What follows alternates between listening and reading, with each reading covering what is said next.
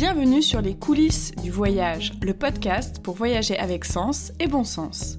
Je suis Laura, co-autrice du blog Les Globes Blogueurs. Depuis 6 ans, j'y raconte mes voyages à travers le monde et je tisse des liens avec une formidable communauté de voyageurs. Chaque jour, je reçois des questions en lien avec les aspects pratiques du voyage et j'ai décidé d'y répondre dans ce podcast.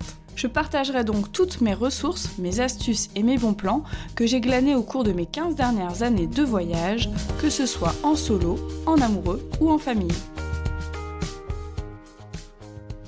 Bonjour à tous, bienvenue dans ce nouvel épisode des coulisses du voyage, un mini épisode pour vous aider à régler un souci qui peut vous embêter en voyage. Est-ce que vous avez déjà senti vos jambes qui flageolent à l'approche d'une falaise? Est-ce que vous avez déjà eu le cœur qui bat la chamade le long d'un sentier de randonnée en montagne? Est-ce que vous voyez de quoi je parle? Je parle du vertige. Quand on aime voyager, le vertige, ça peut être sacrément embêtant, notamment si on aime aller faire de la randonnée en montagne ou si on aime les paysages un peu euh, escarpés il y a de nombreuses activités aussi qui peuvent sembler impossibles quand on a le vertige. Comme mon cher et tendre est sujet au vertige, j'ai une petite expérience en la matière et je vais vous prodiguer tous ces conseils dans ce podcast.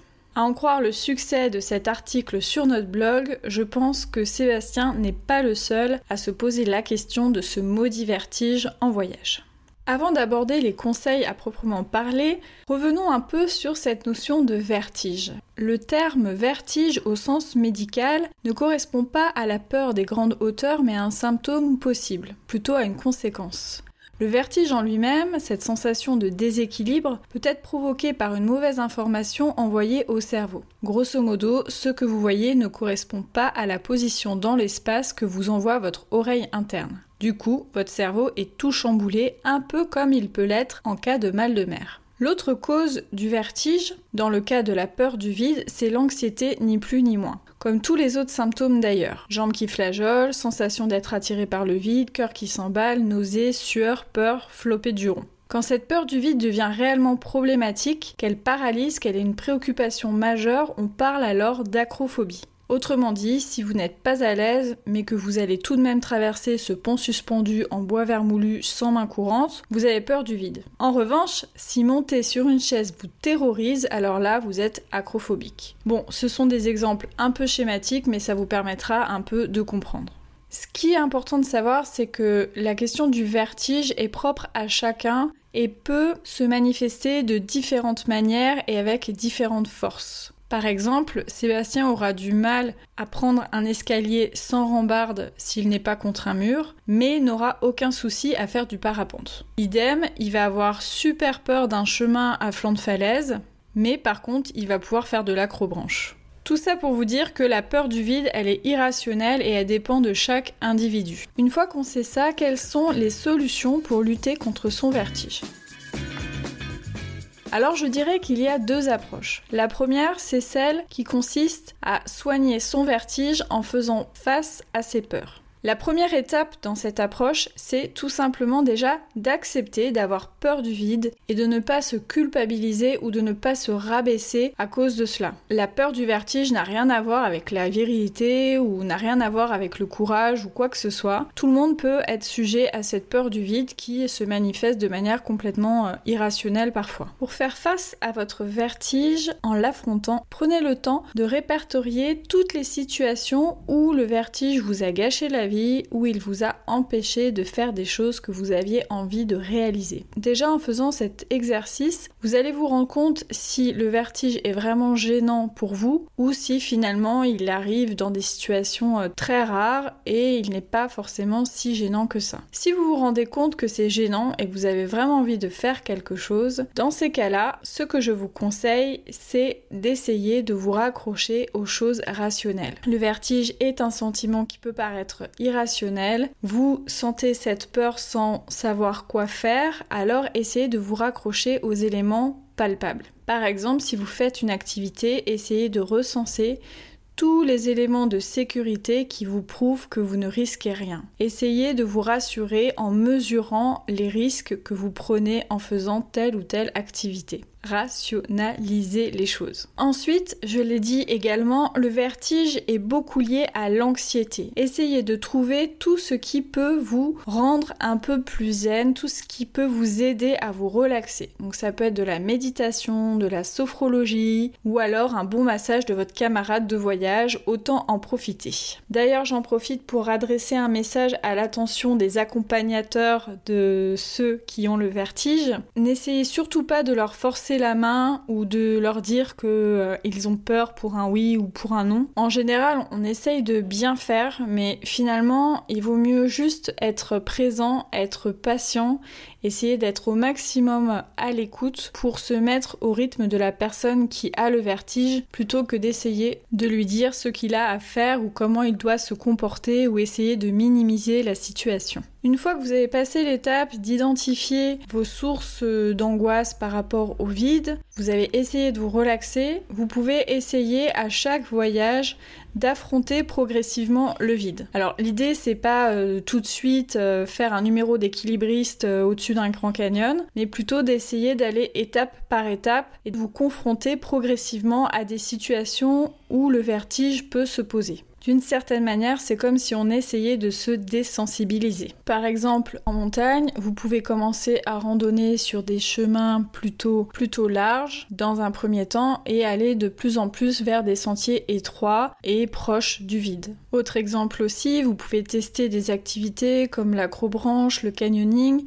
où vous pouvez vous retrouver dans des situations où il y a le vide. Pour cela, choisissez d'abord des parcours très faciles en prévenant les accompagnateurs afin qu'ils soient vraiment vigilants à votre situation particulière. Et puis, de plus en plus, vous pourrez aller vers des parcours plus compliqués où le vide est encore plus présent. Sachez que contrairement à ce que l'on pourrait penser, faire de la montgolfière par exemple ou du parapente ne sont pas forcément des situations où les gens qui sont sujets au vertige vont forcément avoir le C'est d'autant plus vrai pour le parapente où en fait comme on a les pieds dans le vide, on touche pas le sol, le cerveau ne va pas être chamboulé par rapport à ses repères de la même manière que des activités où nos pieds restent bien sur la terre ferme. Quelle que soit l'activité que vous allez choisir pour vous désensibiliser progressivement au vertige, il est hyper important d'une part d'être bien accompagné par un guide ou une personne en qui vous avez confiance et qui pourra vraiment vous assurer et être bienveillante avec vous et ensuite avoir également confiance vis-à-vis du matériel que vous allez utiliser. Assurez-vous également d'avoir bien mangé, d'être en forme,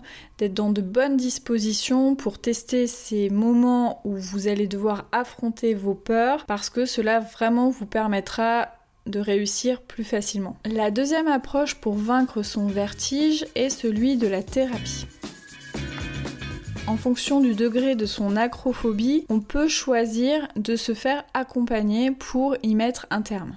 Donc il y a tout d'abord la thérapie comportementale et cognitive. Donc c'est une thérapie qui est basée sur une approche pragmatique sur le traitement des symptômes par des exercices pratiques. On n'est pas du tout sur une psychothérapie ou une psychanalyse, mais on est vraiment sur une approche très pratique. On peut aussi choisir de faire appel à l'hypnose. Dans certains cas, ça peut aussi euh, être utile. Si votre vertige est d'origine physiologique, il y aura peu de chances que ça marche, mais s'il y a d'autres raisons, alors peut-être que l'hypnose peut vous aider.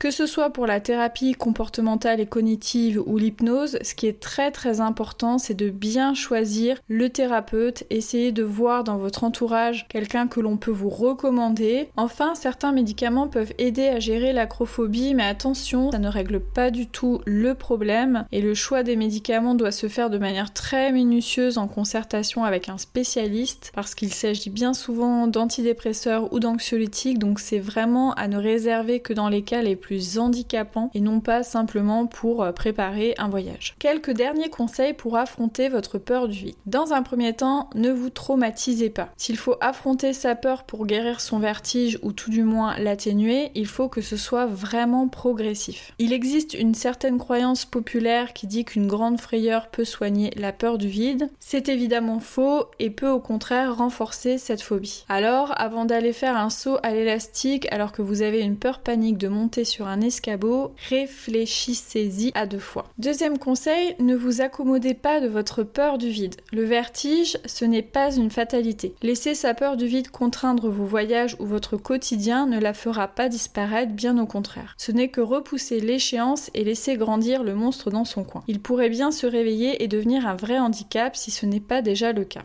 Enfin, parlez de votre vertige. Discuter avec d'autres phobiques de votre peur du vide peut vraiment vous aider. De même, parlez-en à votre entourage, surtout les personnes qui peuvent être présentes dans les situations qui vous font le plus peur, afin qu'elles puissent davantage être compréhensives et vous accompagner dans ces moments délicats. Essayez aussi de parler à des personnes qui bossent en hauteur. Je pense notamment aux laveurs de vitres, aux grimpeurs, à ceux qui font de l'escalade, etc.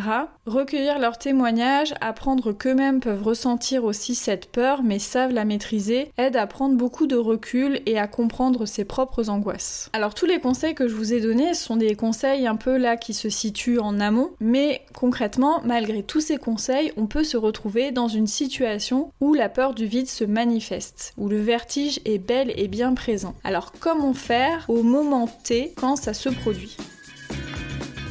Alors voici une petite liste de conseils non exhaustifs qui peuvent vous aider et qui sont notamment tirés d'une expérience euh, épique d'une randonnée dans le canyon de Colca au Pérou. Alors la première chose que l'on entend bien souvent c'est tout simplement déjà de ne jamais regarder vers le bas, vers le vide parce que ça ne fait que renforcer la peur et l'appréhension que l'on ressent. La deuxième chose c'est de rester concentré sur quelque chose de précis pour vous occuper l'esprit. Donc ça peut être l'itinéraire de votre chemin, la discussion que vous avez avec la personne qui vous accompagne. Bref, essayez de trouver quelque chose qui vous distrait un petit peu de votre peur. Ensuite, il faut pas hésiter à parler de votre peur, quitte à engueuler votre compagnon qui n'y est pour rien, mais qui sera très compréhensif, euh, je l'espère. Voilà, essayez de verbaliser vraiment tout ce qui se passe, tout ce que vous ressentez pour l'extérioriser. Vous pouvez aussi vous accrocher à tout ce que vous pouvez. La paroi, un garde-fou, euh, le gars qui passe dans le coin, enfin bref, essayez de vous raccrocher à quelque chose qui va vous rassurer. Surtout si vous commencez à avoir un petit peu le tournis. Si vous n'avez aucune prise, par exemple, je sais pas, vous êtes sur un chemin, vous pouvez pas vous accrocher quelque part, n'hésitez surtout pas à progresser à quatre pattes ou assis. Euh, le ridicule ne tue pas, si ça peut vous aider à avancer, euh, tant pis, ne pensez pas à votre style, ne pensez pas à votre amour propre. Le principal, c'est vraiment que vous arriviez à surmonter cette peur et à avancer plutôt que de rester complètement figé. Et comme je je le disais aussi également tout à l'heure, c'est très important de partir avec du matériel dans lequel vous avez une grande confiance, en particulier les chaussures, mais également d'être bien reposé, d'être bien alimenté, d'avoir de l'eau, etc. pour mettre toutes les chances de votre côté. J'espère que tous ces conseils vous aideront à vaincre votre vertige et à vivre de très belles expériences, notamment de randonnée dans des sublimes paysages un peu flippants, de pratiquer pourquoi pas le parapente, l'acrobranche, la via ferrata, bref des activités euh, très très sympas. Et avant de se quitter, le traditionnel abonnez-vous, partagez, commentez sur Apple Podcast. Vous pouvez aussi me soumettre des sujets sur les commentaires Apple Podcast. Voilà, si vous avez envie d'un sujet en particulier, vous pouvez passer votre commande directement. Vous pouvez me contacter sur les différents réseaux sociaux. Pour cela, vous cherchez l'identifiant Globe Blogger, que ce soit sur Facebook, Twitter ou Instagram, et je me ferai un de vous répondre. En attendant le prochain épisode, vivez de jolies escapades dans les hauteurs.